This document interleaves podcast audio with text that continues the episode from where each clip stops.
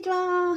え公務員が職場で言えない話を聞く人、阿ビ子和美と申します。現在、ラジオと YouTube で同時ライブ配信を行っております。このチャンネルでは、公務員が職場で言えない副業の話、人間関係の悩み、そして辞めたい話などを、えー解決するチャンネルです。今日はですね、えっ、と、こう、私には何もできないから副業なんてとてもとてもというふうに、えーと思われている方向けの、えーたった一つ簡単にあなたの、えーと副業の種を見つける方法ということでお話をしたいと思います。ですので、この動画を見ていただきますと、えー副業をしたいんだけれども、なんか興味はあるんだけれども、何から始めたらいいかという方の、えー参考になると思いますので、しかもめっちゃ簡単。はい、えーすぐ終わりますので、ぜひ、えーご覧くださいと。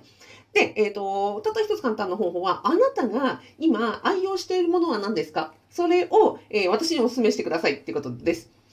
うんとね、えー何かというと、まあ、例えばです、さっき用意しました。例えば、私がこれ、えーよく飲んでいるあのハーブティーなんですけど、えーレモンと、なんだっけ、これペペパーミントのあのハーブティーなんですね。例えばこういうふうに、あなたがいつも飲んでいるもの、使っているもの、えっ、と、愛用しているもの、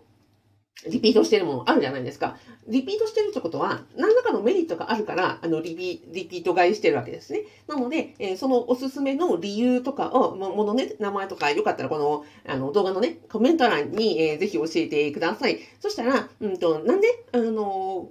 教えていただきたいと思います。その時に、考えていただきたいのは、どうしてあなたがこのものをね、えっ、と、私に勧めるのか、なんでリピートしてるのかっていうことですよ。えーで、それって、そのものの特徴うんとを表している。あの要は、使った方のメリットを表しているということだと思うので、まずはその商品のメリットを伝えていただくということ。あとはこれがどんな人におすすめなのかを教えていただきたい。それから逆に言うと、こういう人には合わないよっていうのもあると思うので、えそれも考えていただきたい。で、あとなんだっけ？あ、そうそうそう。向かない人？だからど、何がおすすめなのか、どんな人に向いてるのか、あの、どんな人にはおすすめじゃないのか、この3点をですね、私に説明する気持ちで何何かをお勧めしていただけると、これって実は副業の種になるんですね。え、どうして？というふうに思われるかもしれないんですが、あの、副業というのはイメージされるのですよ。私には何もできないっていう方って、要は自分を売り込む副業のことをなんかイメージされてることが多いと思うんですよ。例えばですよ、何かをね、あの、物書きをするとか、えーブログを書くとか、うんと、なんだっけ、講師をするとか、要は自分という商品を売り込んでえお金をいただくということには非常に抵抗感がある方が多く、そういう思考になってるから自分には何もできないですっていうふうにおっしゃると思うんですね。違いますかね。しかもその自分というのを前面に出すのをね、矢面に出るの怖いじゃないですか。ちゃんと本業がありつつですよ。公務員の本業をしっかりしようと思うと、じゃあね、プライベートの時間に自分がその本業に支障がない範囲でできること、しかも、うんと、その顔出しをしたり、なんかね、売り込んだりとかっていう、本業にね、あの、なんだろうな、支障があったりとか、まあ、時間的にも精神的にも、本業があっての副業ですからね。メインがあってのサブ。だから副じゃないですか。なので、えっ、と、本業に支障がないというふうに、ようにという思うですね、責任感があったり、あの誠実な方ほど、やっぱりその自分を売り込むような副業というところには、目、あの、なんていうの、目が向かなかったり、リスクの方が大きく感じられると思うんですね。だからそういう方にお勧めなのは、じゃああなたの、えっ、と、特技とか特徴とかね、そういうところを売り込むんじゃなくて、物を売り込みましょうよと。なので、あなたが一番愛用してらっしゃるものを私に教えてくださいということを言いました。なので、えっ、と、副業というのは、何かを、うんと、相手にね、価値を提供してお金をいただくというのは副業の本質ですと。で、その副業、相手に価値を届けるときに、えっ、と、自分という商品を売り込むのか、もしくはその、こういうものですよ。物販として、えっ、と、人に何かを価値を伝える、渡すっていうこともできるので、自分に何もできないと思っていらっしゃるのであれば、その一つのトレーニングとして、何かのおすすめのものを私に教えてくださいと。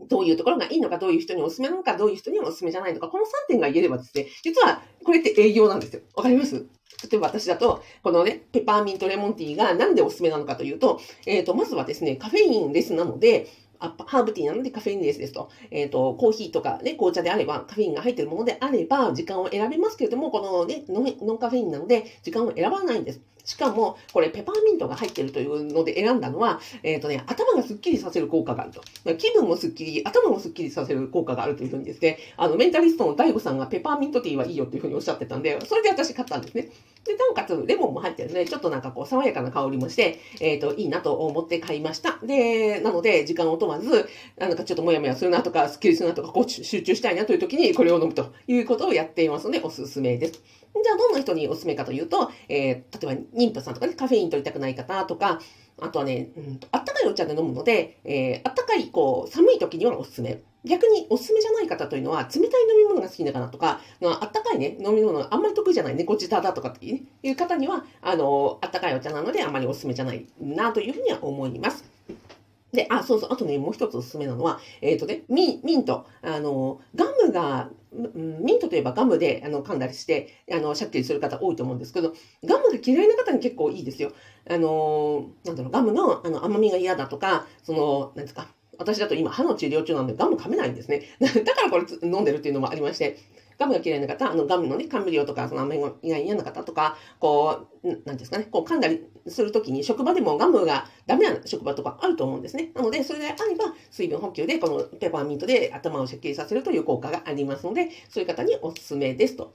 いうふうに今語ったら、多分、これ、必要な方にちょっと欲しくなったんじゃないかなと思って。これが実はその、この商品を、えっ、ー、と、売る、実は営業スキルみたいにもなりますし、実はマーケティングスキルにもなりますと。どん、これが何が、えっ、ー、と、良くてメリットで、えー、どんな方におすすめですよ、どんな方におすすめじゃないですよというふうに言えばですね、ああ、私それ欲しいなというふうに思ってくださる方がいらっしゃると。これが実は副業の、うんと、自分じゃなくて物を売り込むときの、あの、メソッドなので、えー、あなたがおすすめのものをぜひ私にね、あの、コメント欄などで教えてください。そんな風にしていくと、あ、これ人にお勧めできるな、これってどういうところがメリットかな、どういう人にお勧めかなっていうふうに考えるトレーニングがそもそも副業の第一歩になります。これだったらちょっとできそうじゃないですか。です。で、うーんと、なんだっけ。そうそうそう。じゃあ、うーんと、な、何あ、そうそう。で、なんで物かというとね、うんと、自分には何もできないという、まあそういう、なんていうかな、自分を売り物にするのは抵抗感があるということもありますし、そもそもね、公務員になられた時に、えっ、ー、と、その、自分がね、我こそはという前に出るタイプの方が公務員になるわけじゃないじゃないですか。世のため、人のため、絵の下の力持ちになり、えー、誠実に実直にコツコツ積み重ねていくというような方が、やっぱり公務員になってらっしゃるので、ね、あの、自分が自分がというふうに前に出るようなタイプの方は、あの、そもそも公務員になってらっしゃらないということはあると思います。あとはね、物販で、えっ、ー、と、成功してらっしゃる私のね、公務員から企業の大先輩で、もうね、億、億、億単位の売り上げを上げてらっしゃる社長さんが、なんでね、先輩物販にしたんですか？って言ったら、だって自分は何もできないもんっていうふうにおっしゃってました。自分は何もできない。だから物を売ろうっていうふうに思って、今ですね、そのアマゾンとかいろんなところで物販をされていると。で、それでその、今、先ほど言いました、えー、このものは何がいいのか、どういう人にお勧めなのかは徹底的に追求をして、で、それをですね、あの、商売にしてらっしゃると。で、在職中にはそのね、元、元となるように、あ例えば個人輸入をしたりとか、うんと、いろんな人にね、なんか試しに使ってもらったりとか、自分で使ってみたりとかしながら、えっ、ー、と、企業とかね、その副業としてやっていたというところで、ね、おっしゃってました。なので、参考になれば幸いです。でちなみにですね、私がそのやっております、アビコカデミーの副業不動産ゼミっていうのがあるんですが、実はね、不動産っていうのはまさに物、物売りなんですよ。うんと、なぜ私がね、副業、不動産をお勧めしているか、たくさんの副業ありますし、私もね、在職中いろんな副業を10年間やってきました。じゃあなんで副業、不動産に、うん、が一番激推しっていうかというと、さっき言った通り、物を売るものなんですね。さっきはこのお茶をね、お話、お勧めしましたけども、不動産っていうことは、お部屋物件をそのもののいいところを探して、そこをあのお客様、必要な方に届けるというのが、えっ、ー、と、不動産賃貸業、要は大家業になるわけです。だから、物件がたくさんありますよと。いう時に、ああ、じゃあこのね、お部屋だったら、このお家だったら、どんな人に住んでもらえるかな？これはファミリー向けがいいのかな？この物件はね、駅が近いなとか、間取りがいいなとか、うん、すごくね、あの、スーパーとか近くで便利だなとか、ここは学校が近いからね、あの、あのお子さんがね、小さい方には向いてるなとかっていうふうに、要は自分を売るんじゃなくて、物を売る、物件をお勧めしていくというのが親業になるわけなんですね。だから、その自分には何もできないと思っていても、実はその物件を売るわけで、自分を売るわけじゃないし、むしろ私たちは裏方としてね、あの、お家を借りる方には一切ほぼ顔を合わせることないですよ、基本的にはね。で、なおかつ職場には言わなくてもいいわけですし、えっ、ー、と、5と10室までは、あの、職場にね、言わなくてもいいというのは国家公務員であろうと、地方公務員であろうと同じくね、あの、規定が決まっています。これは税法上の、うんと、事業規模というやつなので、えー、5と10室未満ですから、うんと、4と9室までは、あの、職場に言わなくても大丈夫ですし、えー、税法上も事業的規模にならないというルールになっているということなんですね。だから私がなんで不動産かっていうと、ね、自分には何もできませんとか、そういう矢面に立つのは嫌とかですね、あの、自信がないとか、資格がないとか、えー、専門性がないとか、そういう方にほどむしろ、あの、裏方で、うん、あの、なんていうのかな、価値を提供できる大家業ってすごくいいんじゃないですかというふうに思ってるということです。で、プラスしてね、公務員の強みを活かせるっていうことはあるんですよ。さっき言った例えば物販であるとか、ブログを書くであるとか、あとは講師業とか相談業もいろんなことありますけど、じゃあそれって公務員のメリットを活かせないじゃないですか。だけど、大家業ってね、公務員のメリットを活かせるんですよ。まずね、私一番思ってるのは、あの、公務員の仕事がね、大家業に直結なんです。例えば都市計画であるとか、えっ、ー、と、福祉の関係であるとか、あとはライフラインの関係、水道とか電気とか、関係ある部署ありますよね。あと建築とか農業委員会とか、うんと、今だとなんだ居、居住誘導区域の問題とか、あとはそうですね、そう、建築許可、それから、なんだっけ、うんと、都市計画、あ、税金、税金とかね、学校とか、えー、そのあたりの知識って、えー、国家公務員であれ、うん、ちょ、あ、そう、裁判なんかもそうですよ。法律、裁判、めちゃくちゃ関係あります。ということは、国家公務員であれ、地方公務員であれ、今言ったね、あの、業務に一切ノータッチって方いらっしゃらないと思うんですよ。で、私がやっているアビコカズミの副業不動産店にはね、あの、国家公民、地方公民、たくさんいらっしゃって、で、なんとかの、あの、税金ってどうなんだっけ？とか言って言ったら、その税金担当した方ね、いらっしゃって、あ、それこうこうこうですよとかって、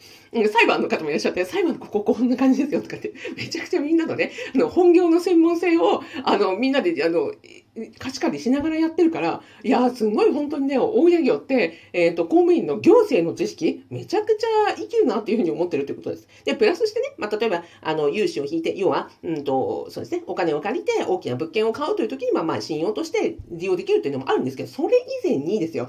知識として公務員の知識、行政の知識、が、これだけね、活かせる副業ってないですよ。例えばね、メルカリしようがブログ書こうが、公務員と公務員じゃない人の差ってないじゃないですか。でもね、大家業する上で、都市計画知ってる？しかも、根っこの部分っていうか、根幹の部分知ってるってものすごい強いなっていうふうに思っていて、だからこそ私ね、あの、公務員には絶対不動産、大家業がおすすめって言ってるとこです。なので、えっ、ー、と、まずはですね、自分には何もできないというふうに思っている方にお勧めしたいのは自分を売るんじゃなくて何か物を売る自分のおすすめのものをどういうところがおすすめかというところをですね、あの考えるということがまずはその相手に価値を提供するという第一歩になります。で、この自分じゃなくて物を売るという発展系で、えー、不動産、大家業というのはその物件をお勧めして、あの入居者さんに幸せな人生を送っていただくというね、まさに社会のライフラインを作る、えっ、ー、と、あ、そうですね、ライフラインを作る、えっ、ー、と、事業になりますので、そこには、うんと、公務員の行政の知識とか法律の知識とかが必ず関係していて、その公務員同士で、えー、知識とね、えー、の情報を共有しながらやっていくのってすごく、あの、メリット大きいなと思っているところですので、えー、ご興味いただけましたら、えー、動画の概要欄とラジオの説明欄に、アビコカツミの副業不動産ゼミ、えー、公務員、現役公務員とですね、公務員の OG、OB しかいない安全な空間で、えー、不動産投資について語り、えー、学び、そして実践して家賃収入を得るというのをやってますので、えー、ぜひ、えー、アクセスしてみてください。はい。ではでは、えー、っと、ラジオでコメントいただきました。お、はなちゃん、ありがとうございます。お、まりかさん、ありがとうございます。というわけで、えー、今日はですね、うんと、自分には何もできないと思ってらっしゃる方のための、えー、副業の種探しの方法、簡単にできる方法をお伝えいたしました。今日もありがとうございました。